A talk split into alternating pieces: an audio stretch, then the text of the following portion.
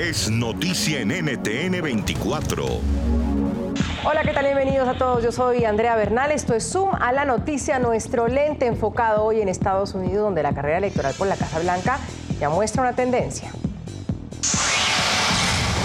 El demócrata Joe Biden, según encuestas, aventaja por 14 puntos al presidente Donald Trump. Biden recogió el 50% de apoyo contra el 36% de Donald Trump, según la encuesta del diario The New York Times Siena College, que fue divulgada este miércoles. Hoy la pregunta que también la tiene el Financial Times es, ¿cree usted que Donald Trump se quedó detrás de Joe Biden? ¿Ya se quedó atrás eh, Trump? Saludo a nuestros invitados de hoy, James Gagel, abogado, eh, analista republicano. Gracias por estar con nosotros. James Gonzalo Abarca, presentador del Foro Interamericano de la Voz de América, analista político. Gonzalo, un gusto verte.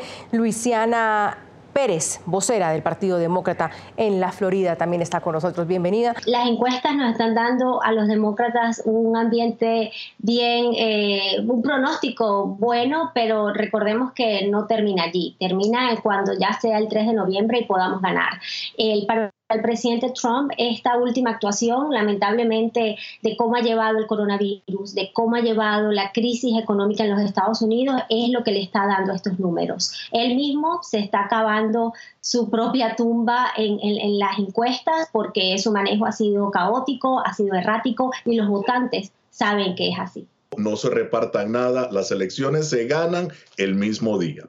Ahora vamos a analizar. Donald Trump, recordemos que es una persona muy competitiva, siempre ha venido desde atrás, recordemos las últimas elecciones, desde atrás donde nadie apostaba por él, gana la presidencia de Estados Unidos. Con 14 puntos de desventaja, tiene que realizar una labor extraordinaria para poder ganar. Fíjate, no el voto popular, que es donde en Latinoamérica eh, seguimos concentrados. Aquí no se gana por voto popular, se gana por colegio electoral, por estados. Y el presidente por eso tiene que concentrarse en seis estados claves para poder nuevamente llegar a la presidencia. Eh, hemos visto el mismo tipo de encuesta cuando George Bush, el primero, postuló, estaba 17 puntos atrás en este periodo del año.